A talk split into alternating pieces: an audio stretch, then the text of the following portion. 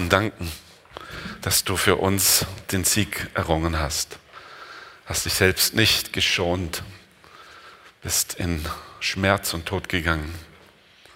Aber danke, Herr, auch für die Kraft deiner Auferstehung. Dass deine Auferstehung der Beweis ist, dass dein Sieg vollkommen ist, Gültigkeit hat. Wir danken dir, dass genug Gnade da ist, auch uns zu befreien von allem, was uns knechten will, was uns halten möchte. Jesus, wir rufen deinen Namen aus, wir rufen deinen Sieg aus, wir proklamieren dein Reich. Dein Reich komme wie im Himmel, so auf Erden. Danke, Herr. Danke für diesen Tag. Danke für deine Gegenwart. Danke für deinen guten Geist. Danke für dein Wort. Danke, dass der lebendige Gott mitten unter uns ist und dass wir ohne Scheu hinzutreten dürfen, um zu empfangen, was wir brauchen, nach Geist, Seele und Leib. Danke, Herr. Amen.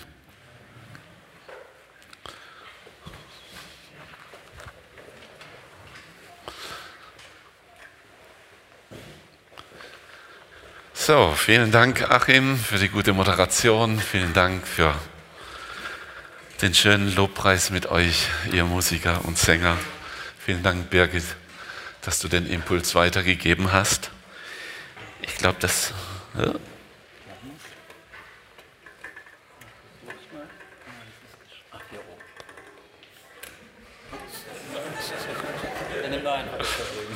Genau.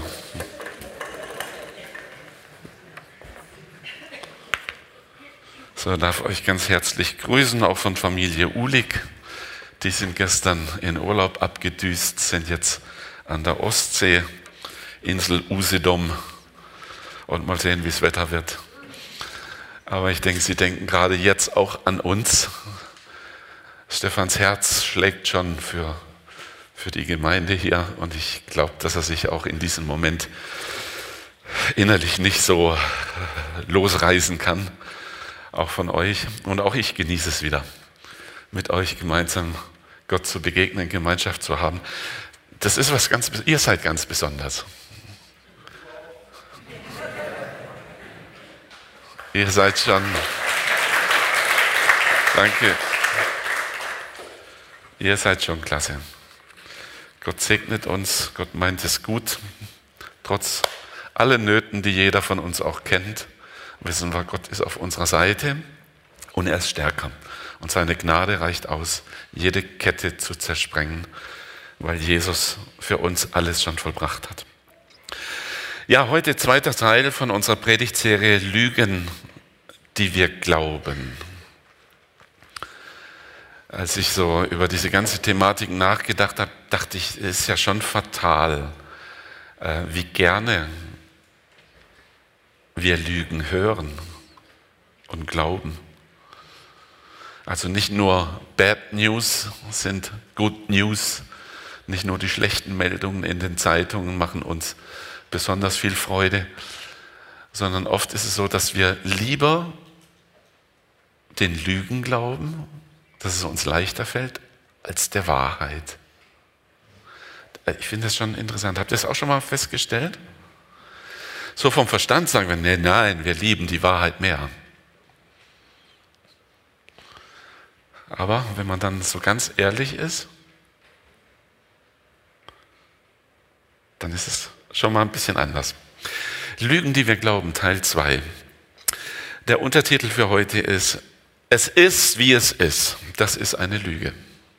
Es ist, wie es ist und ich werde daran auch nichts ändern können.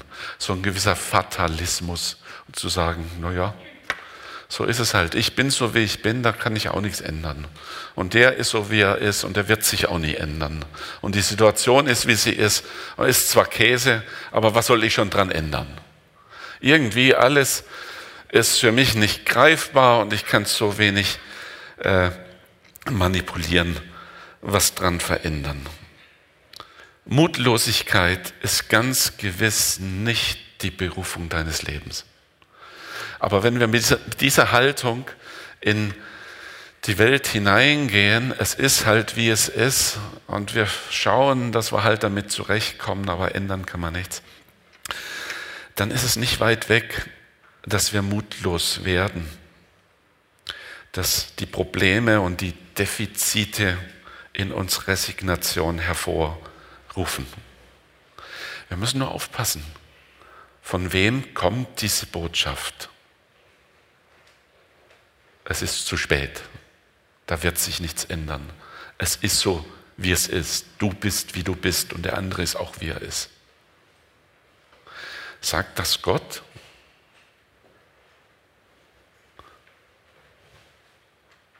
Hat das Gott jemals gesagt? Ich habe es noch nicht gefunden in der Bibel. Er sagt, siehe, ich mache alles neu. Alles. Er kann alles ändern. Bei ihm gibt es keine Unmöglichkeiten. Ja, es gibt scheinbar Dinge, offensichtlich, die wir nicht ändern können. Das ist, wirkt in mir manchmal so ein Gefühl der Ohnmacht. Ähm, da ist eine Problematik. Man begleitet Menschen, man berät Menschen, man würde gerne was ändern, aber man kann es nicht, weil die Dinge müssen sie selber ändern. Es gibt Dinge, die können wir nicht ändern, die kann ich nicht ändern, aber die können geändert werden. Es gibt keine Dinge, die nicht zu verändern sind. Es gibt auch Dinge, die wir ändern können. Auch das ist wohl wahr. Und es gibt Dinge, die wir unbedingt ändern sollten, die wir nicht einfach hinnehmen sollten, sondern sagen, das muss anders werden. Mit Gott kann sich alles ändern.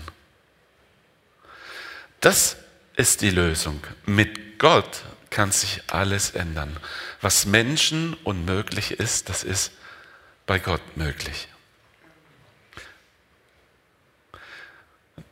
Wenn du das mitnimmst, dann bist du schon reich beschenkt. Und wenn du es anwendest in den Situationen, in denen du ohnmächtig scheinst, Gott kann, Gott will und Gott tut es für mich. Ich möchte heute Morgen mit uns eine Geschichte aus dem Alten Testament anschauen, die diese Problematik so ein bisschen darstellt, eigentlich sogar recht gut darstellt. In Richter Kapitel 6, da finden wir die Geschichte von Gideon und wir gehen so Stück und Stück mal in diese Geschichte rein. Richter Kapitel 6, Vers 11. Und der Engel des Herrn kam und setzte sich unter die Eiche bei Ofra. Die gehörte Joasch, dem Abiesriter. Und sein Sohn Gideon drosch Weizen in der Kälte, damit er ihn berge vor Midian. Eine komische Situation. Da drischt einer Weizen in der Kälte. So, ihr seid ja alles Landwirte, ihr wisst ja Bescheid. Wo trischt man eigentlich Weizen? In der Tenne, genau. Und was ist eine Tenne? Bitte? Ein Heuboden, eine Scheune. Aha. Aha. Außerhalb, genau. Normalerweise ist es dort, wo auch der Wind weht, damit der Wind die Spreu gleich wegweht. Aber er war in der Kälte, also er war drin und drosch den Weizen, damit es bloß keiner sieht, vor lauter Angst, dass die Medioniter kommen könnten und sich den Weizen krallen. So, spielt er Verstecken. Gideon war frustriert. Er war ohnmächtig. Er sah keine Chance für sein Volk und für die Freiheit seines Volkes, denn Midian, ein feindliches Volk, fiel immer wieder ins Land Israel ein, verwüstete die Äcker und raubte das, was geerntet war. Die Bauern, die Leute blieben mit leeren Händen stehen. Und das geschah nicht nur einmal, sondern immer und immer wieder. So, das war der Grund, warum Gideon sich jetzt versteckt und den Weizen in der Kälte trischt. Und Gott sieht diese, diese Situation. Da ist einer, der hat im Prinzip schon resigniert. Der sagt, wir müssen das noch festhalten, was wir haben. Wir dürfen das jetzt nicht auch noch verlieren. Und dann geht er in die Kälte, versteckt sich und hofft, dass doch irgendwie alles gut geht. Ja, wenn wir so in die Enge getrieben sind, dann verstecken wir uns auch. Das sind die Nöte, die Herausforderungen des Lebens. Das sind wir selber mit unserer Unzulänglichkeit, mit unserem Wesen, mit unserer Begrenztheit. Und da will man sich gerne verstecken. Und jetzt taucht Gott auf. Der Engel des Herrn. Und der Engel des Herrn kam und setzte sich unter die Eiche bei Ophra. Wer ist der Engel des Herrn?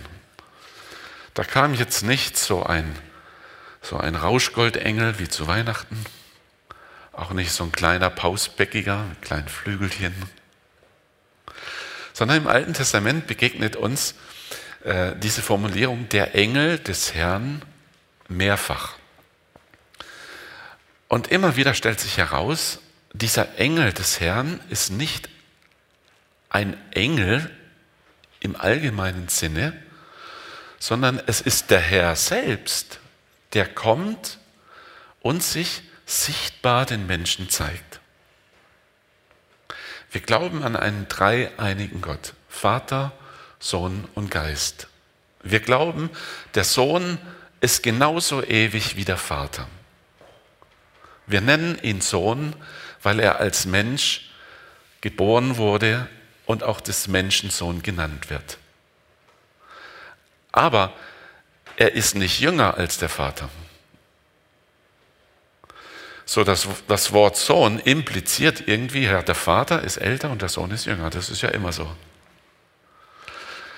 Aber der Sohn ist genauso ewig wie der Vater und genauso ewig wie der Geist. Ich würde sagen, der sich im Neuen Testament als Mensch gewordener Gott, als Christus offenbart, ist auch der Gott, der sich im Alten Testament sichtbar zeigt. Wir selbst als Menschen sagen, wir bestehen aus Geist, Seele und Leib. Da haben wir bei Geist, Seele und Leib einen sichtbaren Bereich, nämlich den Körper. Das, was hier vor euch steht, das ist Hans-Peter, ganz und gar. Von der Fußsohle bis zum Scheitel. Na gut, mein Scheitel ist relativ breit. Das ist Hans-Peter. Hier vorne steht Hans-Peter. Aber eigentlich ist Hans-Peter noch mehr. Er ist nämlich auch das, was hier Gefühle zeigt. Und es ist auch das, was hier Intellekt hat, was denkt, was plant, was formuliert. Mein Sprachwerkzeug gehört zu meinem Leib. Aber das, was mein Sprachwerkzeug von sich gibt, kommt aus einem tieferen Bereich meiner Existenz. So, wir sind nach dem Bilde Gottes geschaffen, mit Geist, Seele und Leib. Und wenn wir dieses Bild wagen einmal zu übertragen, dann würden wir sagen, auch Gott, der dreieinige Gott, besteht aus drei Teilen. Und ein Teil davon ist sichtbar. Im Neuen Testament sagen wir, das ist der Sohn. Im Alten Testament offenbart sich dieser sichtbare Gott als Engel des Herrn. Könnt ihr dem folgen? Interessant ist nämlich, dass später in dieser Geschichte der Engel des Herrn als Herr angesprochen wird, als Yahweh.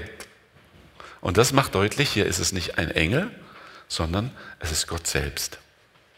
Denn ein Engel wird nicht Yahweh genannt. Okay? So, der Engel des Herrn kam. Gott kommt selbst. Er zeigt sich Gideon. Und er möchte ihn ermutigen. Ich lese weiter. Da erschien ihm der Engel des Herrn und sprach zu ihm, der Herr mit dir, du streitbarer Held. Gideon aber sprach zu ihm, ach mein Herr, ist der Herr mit uns, warum ist uns das dann alles widerfahren? Und wo sind alle seine Wunder, die uns unsere Väter erzählten und sprachen, der Herr hat uns aus Ägypten heraufgeführt. Nun aber hat uns der Herr verstoßen und in die Hand Midians gegeben. Ach, ach, mit Ach und Krach dem Lamme nach.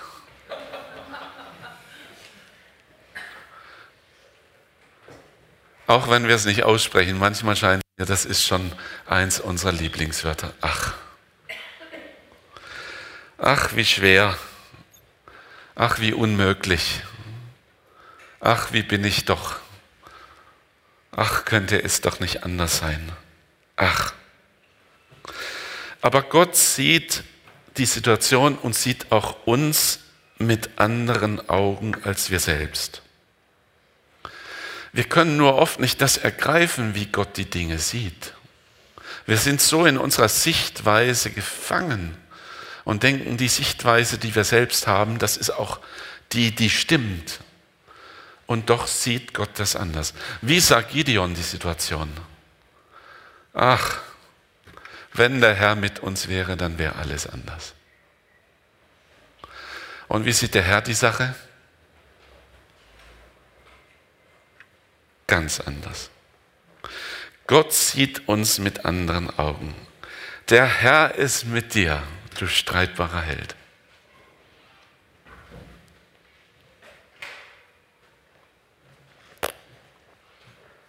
Da muss man mal drüber nachdenken, ne? Philipp, du streitbarer Held. Manchmal, wenn ich mit Menschen Kontakt habe, sie begleite oder besuche, denen es nicht gut geht und die schon lange Zeit mit einer Krankheit kämpfen, vielleicht sogar mit Depressionen. Und ich sage zu, zu ihnen, weißt du, für mich bist du ein Held. Dann können sie das nicht fassen. Sie schauen sich an und sagen, ich bin ein Schwächling, ich bin ein Versager, ich bin krank und ich bin begrenzt. Aber wenn ich überlege, wie treu und wie beständig sie mit einer Situation umgehen, die sie wirklich fordert, da bleibt mir nichts anderes übrig, als zu sagen, für mich bist du ein Held. Denn du lässt nicht los vom Herrn. Du hältst fest am Glauben. Du sagst noch immer, bei Gott sind alle Dinge möglich. Du bist ein Held. Du und du und du und du und du und du. Du bist ein Held. Wir haben einige unter uns, die viel Kampf haben, in verschiedenen Situationen und die dennoch nicht aufgeben. Ich will euch sagen, ihr seid Helden. Gott sieht auf euch, Gott kennt euch. Er kommt und setzt sich auch unter eure Eiche und sagt zu dir, du bist ein Held in meinen Augen und ich bin auf deiner Seite.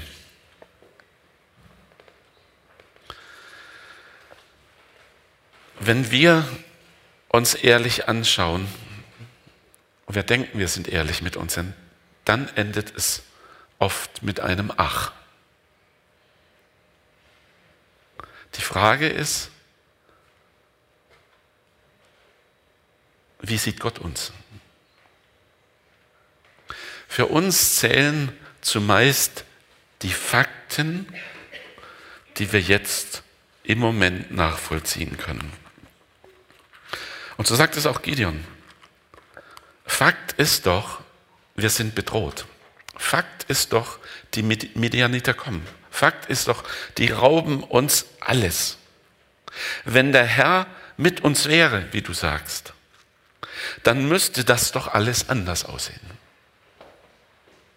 Aber weil es so ist, wie es ist, heißt das für mich, der Herr ist eben nicht mit uns. Die Versprechen des Herrn zählen, gelten wahrscheinlich für uns nicht mehr. Gottes Verheißungen hatten mal Bestand, aber jetzt nicht mehr. Das liegt so nahe. ja, was das Wort Gottes sagt, ist schon richtig und es zählt auch für den und den. Aber für mich, bei mir sieht es anders aus. Ich weiß nicht warum. Letzten Sonntag hat Stefan hier eine großartige Predigt äh, über dieses Thema Lügen, die wir glauben, gehalten. Die Einstiegspredigt. Lohnt sich, die nachzuhören nochmal, auch wer es noch nicht gehört hat oder auch wer es schon gehört hat. Und er brachte die Frage ins Spiel, die die Schlange im Paradies gestellt hat. Hat Gott wirklich gesagt? Gilt diese Verheißung wirklich auch mir? Ist Gott bereit, wirklich mir zu helfen? Dieses ist es wirklich?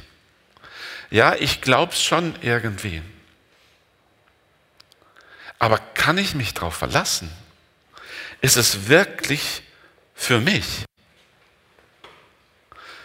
Und wir merken, diese, dieses Abschwächen ist am Ende die Frage, ist Gott treu? Steht Gott zu seinem Wort? Ist seine Liebe wirklich für mich da? Ist Gott absolut gerecht? So wird Gott in seiner eigenen Person dadurch in Frage gestellt. Und das ist, was die Schlange vorhatte. Das ist, was der Teufel auch heute noch vorhat. Der Teufel will uns Gott madig machen. Der Teufel will die Heilige Schrift relativieren. Aber Jesus sagt, Himmel und Erde vergehen, aber meine Worte werden nicht vergehen. Was Gott sagt, das ist wahr. Was wir Fakten nennen, das ist oft nichts anderes als eben die Einschätzung der äußeren Dinge, so wie Birgit das vorhin gesagt hat. Das Sichtbare. Und wir denken, das, was sichtbar ist und was nachvollziehbar ist, das sei die Realität. Dabei ist das nur vorübergehend. Nur vorübergehend. Die Wahrheit ist woanders zu finden. Hat Gott wirklich gesagt? Warum ist uns denn das alles widerfahren? Naja, sagen wir, Gott wird schon seinen Grund haben. Ich bin es einfach nicht wert, dass er mir hilft. Ich bin einfach zu fehlerhaft. Ich müsste perfekter sein. Ich müsste frommer sein. Ich müsste treuer sein. Ich müsste und ich müsste. Und wir sagen, es ist doch klar, dass Gott nicht auf meiner Seite ist, wenn ich mich anschaue. Genau das war das Problem, das Gideon auch hatte. Ja. Wer bin ich schon? Gideon sagt sogar, ja, das ist alles Vergangenheit, aber jetzt hat der Herr uns verstoßen. Wir sind ja selber schuld. Wie viele Kinder Gottes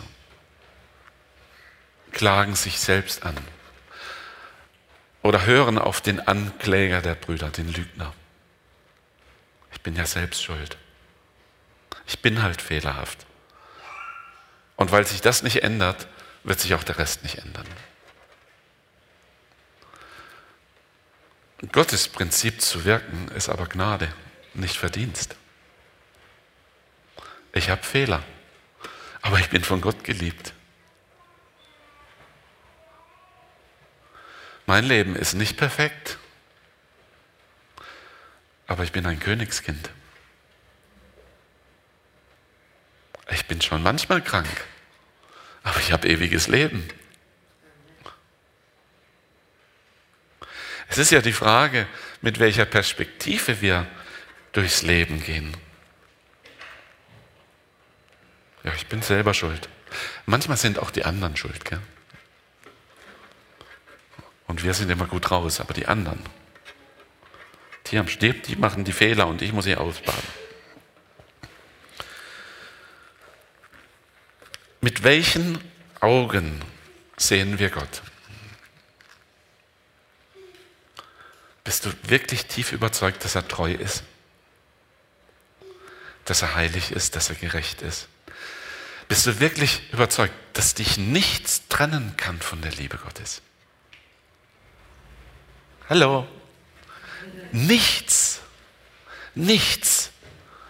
Ja, als fromme Leute sind wir da schon, also sagen wir, ja gut, im Prinzip kann mich nichts trennen, aber wir haben ja gelernt, Sünde trennt uns von Gott. Also wenn ich Sünde tue, wisst ihr, dass Gott uns geliebt hat, als wir noch Sünder waren? Wisst ihr, dass Jesus nicht für die Gesunden gekommen ist, sondern für die Kranken? Dass der einzige Grund von Golgatha unsere Schuld ist und nicht unsere Gerechtigkeit? Da hat sich doch nichts geändert. Gottes Liebe bleibt. Gott ist für dich. Er hat sich für dich entschieden, bevor du dich für ihn entschieden hast. Das ist die Wahrheit. Mit welchen Augen sehen wir Gott? Hat Gott wirklich gesagt? Oder relativieren wir das? Vers 14. Der Herr aber wandte sich zu ihm und sprach, geh hin in dieser deiner Kraft. Du sollst Israel erretten aus den Händen der Midianiter. Siehe, ich habe dich gesandt. Geh hin in dieser deiner Kraft. Hör mal, du brauchst nicht meine Kraft. Und ich brauche nicht deine Kraft, um zu gehen. Wir denken, wenn ich Kraft hätte wie der oder wie die, und wir vergleichen uns und sagen, ah ja, natürlich. Aber was sagt der Herr zu Gideon? Deine Kraft reicht. Geh hin in dieser deiner Kraft. Wie sah sich Gideon? als mickrig. Der nächste Vers. Gideon spricht. Er aber sprach zu ihm, ach, mein Herr, ach, schon wieder ein Ach. Ach, ich würde es ja gern glauben, aber, ach, mein Herr, womit soll ich Israel erretten? Siehe, mein Geschlecht ist das geringste in Manasse und ich bin der jüngste in meines Vaters Haus. Der Herr aber sprach zu ihm, ich will mit dir sein, dass du mit dir schlagen sollst wie ein Mann. Ach, mein Herr, siehst du nicht, wie ich bin? Wie klein, wie mickrig, wie hilfsbedürftig, wie ohnmächtig. Das zieht sich irgendwie durch die Heilige Schrift wie ein roter Faden. Das ist interessant, wie Menschen sich selbst immer einschätzen. Da ist zum Beispiel Jeremia, ein wunderbarer Prophet, den Gott berufen hat, schon in jungen Jahren. Jeremia 1, Vers 4. Und das Herrn Wort geschah zu mir. Ich kannte dich, ehe ich dich im Mutterleibe bereitete und sonderte dich aus, ehe du von der Mutter geboren wurdest und bestellte dich zum Propheten für die Völker. Ich aber sprach, so, was sagt der Prophet? Ach, Ach Herr, Herr, ich tauge nicht zum Predigen. Ja, wärst du Jeremias Ratgeber gewesen, was hättest du ihm erzählt? Ja, Jeremia, du, wenn der Herr mit dir ist, dann ist dir alles möglich. Stimmt's? Das würdest du ihm sagen, oder? Aha. Warum glaubst du es dann für dich selbst nicht?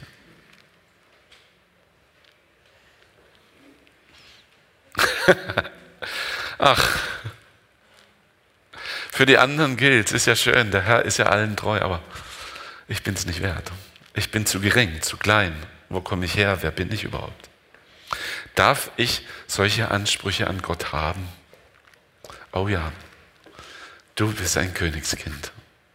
Du gehörst zu einem priesterlichen, königlichen Geschlecht. Du bist erwählt durch die Gnade Gottes, nicht aufgrund deiner Fähigkeiten und deiner Perfektion. Aus Liebe erwählt, erkauft, geliebt. Gott will dich. Der Herr ist mit dir. Das, das ist die Sache.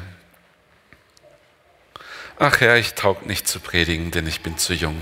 Der Herr aber sprach zu mir, sag nicht, ich bin zu jung, sondern du sollst gehen, wohin ich dich sende, und predigen alles, was ich dir gebiete. Fürchte dich nicht vor ihnen, denn ich bin bei dir und will dich erretten, spricht der Herr. Da haben wir Mose. Der wird von Gott berufen, Gott begegnet ihn in dem feurigen Dornbusch und sagt, ich will dich senden für das Volk aus dem Laut. Und was sagt Mose? Aber Herr, ach Herr, ich kann nicht reden.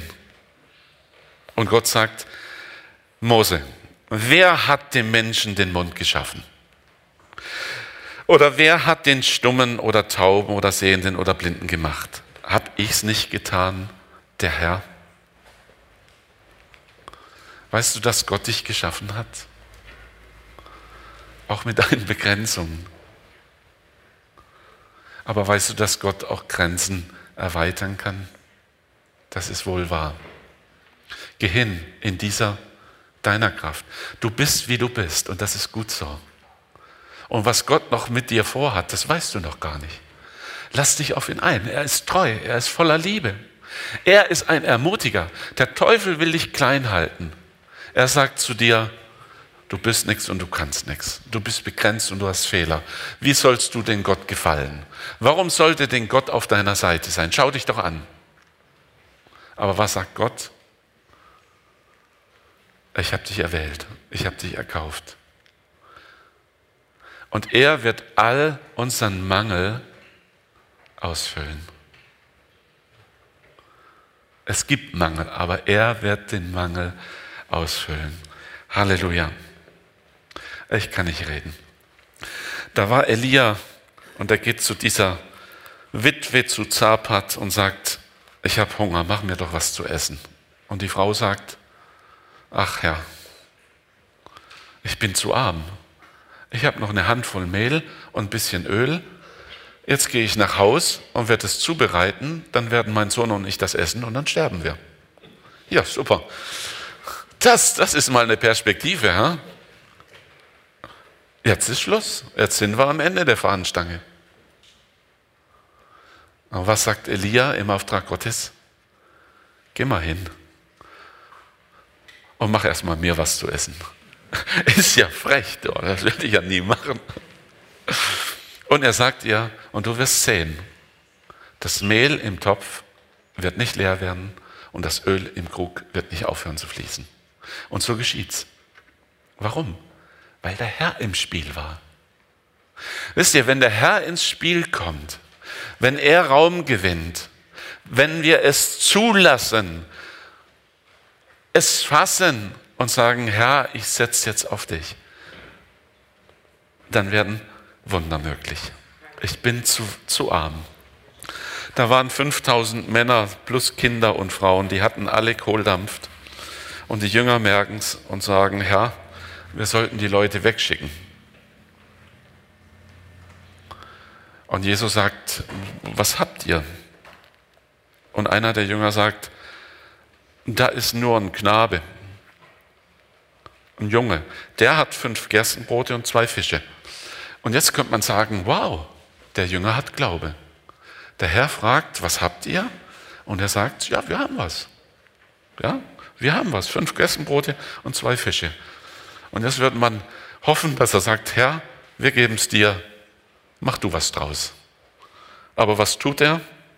Er sagt, aber was ist das für so viele? Ach, ach, ach, ach. Das reicht nie. Und dennoch tut Jesus das Wunder. Er sagt, dann gib's her. Dann gib's in meine Hand. Und geht hin, organisiert die Sitzgruppen und teilt aus. Und weil sie es tun, geschieht das Wunder. Ich bin zu jung, ich kann nicht reden, ich bin zu arm, ich bin zu beschäftigt, ich bin dies und ich bin das. Es gibt so viel, das wir als real nehmen und sagen, aus diesen und diesen Gründen ist es bei mir eben nicht möglich. Doch auch in deinem Leben ist Großes möglich. Der Herr kommt auch zu dir und sagt, geh hin in dieser deiner Kraft. Ich will mit dir sein. Wir legen uns fest. Oder Glaubenfestlegungen. Aus dir wird nie was. So wie viele liebe Menschen schleppen sich mit solchen Aussagen ihr ganzes Leben herum, bewusst oder unbewusst, weil andere über ihrem Leben etwas ausgesprochen haben, das sie inzwischen als gegeben hinnehmen. Ja, stimmt. Aus mir wird nichts. Die anderen ja, aber, aber ich. Und warum sollte auch aus mir was werden? Ich bin halt, wie ich bin. Und das wird sich nicht ändern. Doch, das kann sich ändern, wenn Gott ins Spiel kommt. Das schaffst du sowieso nicht. Hat man zu mir auch gesagt. Und oft habe ich es geglaubt. Ich habe schon als Junge immer gern gezeichnet und gemalt. Und wenn ich dann so dabei war und da kam jemand, vielleicht mein Vater, der konnte auch zeichnen, malen, und er sagte, ah, das wird jetzt aber nichts. Wisst ihr, was ich gemacht habe? Ich hätte es ihm ja beweisen können, dass es doch was wird. Aber ich habe das Blatt genommen und habe es zerrissen. Für, für mich, ich, ich war entmutigt. Wollte nicht. In verschiedenen Situationen meines Lebens ist das passiert, dass andere gesagt haben, das wird nichts. Und ich habe echt den Mut verloren, überhaupt noch weiterzumachen. Vielleicht gibt es in deinem Leben auch solche, solche Stellen, solche Erinnerungen. Das wird nichts. Aus dir wird nichts. Glaub es nicht. Es ist eine Lüge. Es ist eine Lüge, die wir viel zu lange geglaubt haben.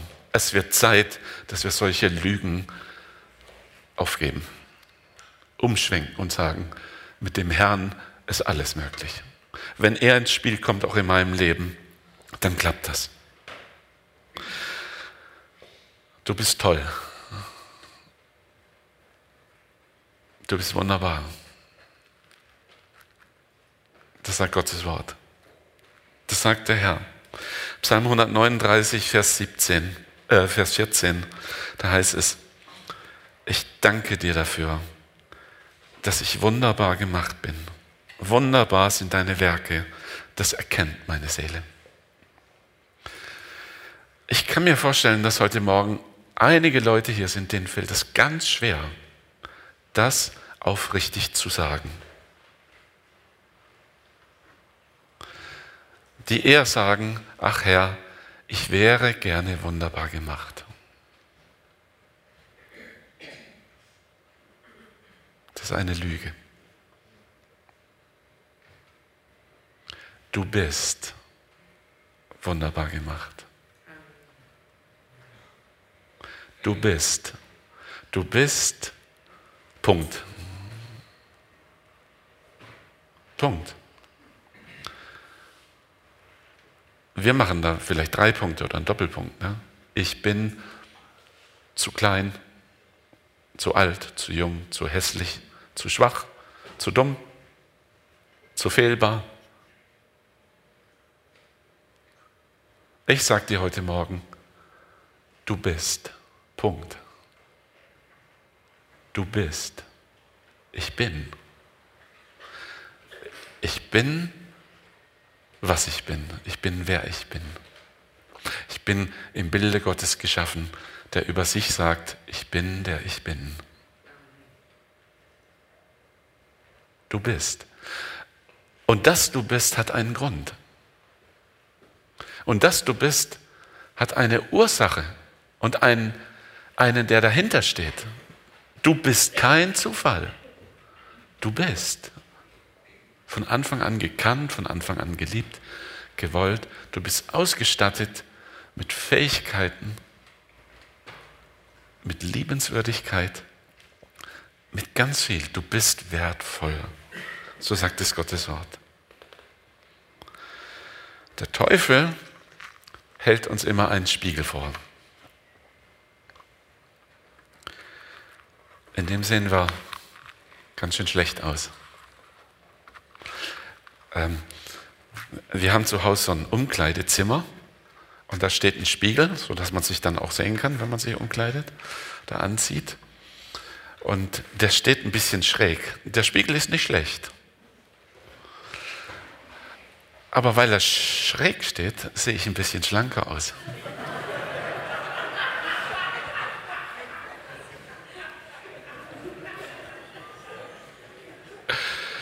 Und ich würde dem Spiegel so gern glauben. Aber ich weiß ja, was der Grund ist, warum ich da so gut aussehe. Er belügt mich.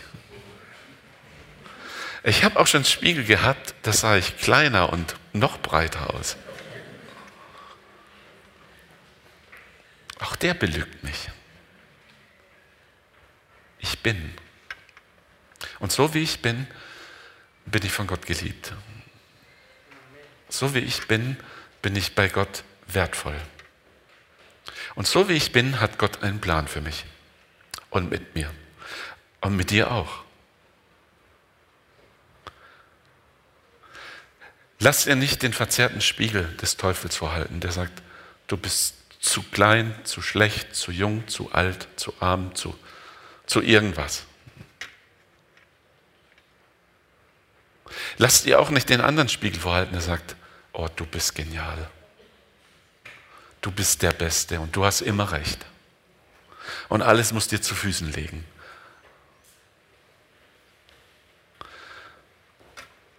Sondern den Spiegel Gottes, der uns in unserer Wertigkeit widerspiegelt, aber auch mit unseren Fehlern, damit wir die Gnade begreifen. Der uns Hoffnung und Zukunft schenkt und mit dem wir ein Leben leben können, das gelingt. Das wünsche ich uns. Wir wollen zusammen ein Lied singen, darf das Team nach vorne bitten. Äh, das habe ich mir so gewünscht, das Lied. Und das heißt, ich weiß, wer ich bin. Ich weiß, dass äh, es Menschen gibt, die haben nicht so den Zugang zu diesem Text. Ich weiß, wer ich bin. Sagen, was bedeutet das eigentlich? Ich weiß, natürlich weiß ich, wer ich bin. Immer wenn ich dieses Lied singe, ich weiß, wer ich bin, mache ich mir äh, sehr bewusst, dass das, was ich von mir denke, oftmals eben nicht dem entspricht, wie Gott mich sieht. Und dass ich immer wieder zu ihm kommen muss, um für mich diese Gewissheit zu halten, dass ich wirklich weiß, wer ich bin. Wer ich in ihm bin. Nicht wer ich, wer ich in meinem kleinen Leben als Mensch bin, sondern in, in, in ihm.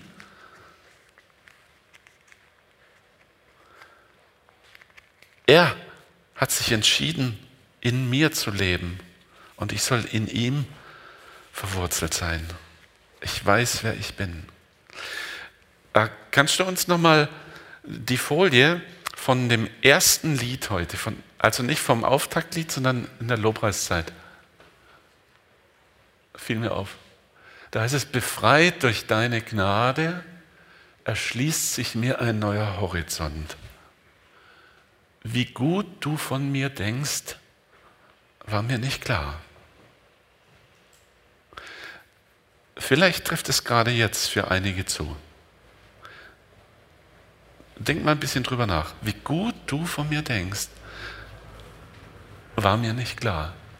Lass mich durch deine Augen sehen, erkennen, welchen Mensch du in mir siehst. Das führt uns dann zu dem Lied, das wir jetzt singen wollen. Ich weiß, wer ich bin. Das ist nicht mein Wunschbild, sondern es ist das, was er mir sagt. Und mach dein Herz wirklich offen und sag, Herr, hier bin ich. Und du bist hier. Danke. Und mach mir klar, was du sagst, ist wahr. Ich weiß, wer ich bin.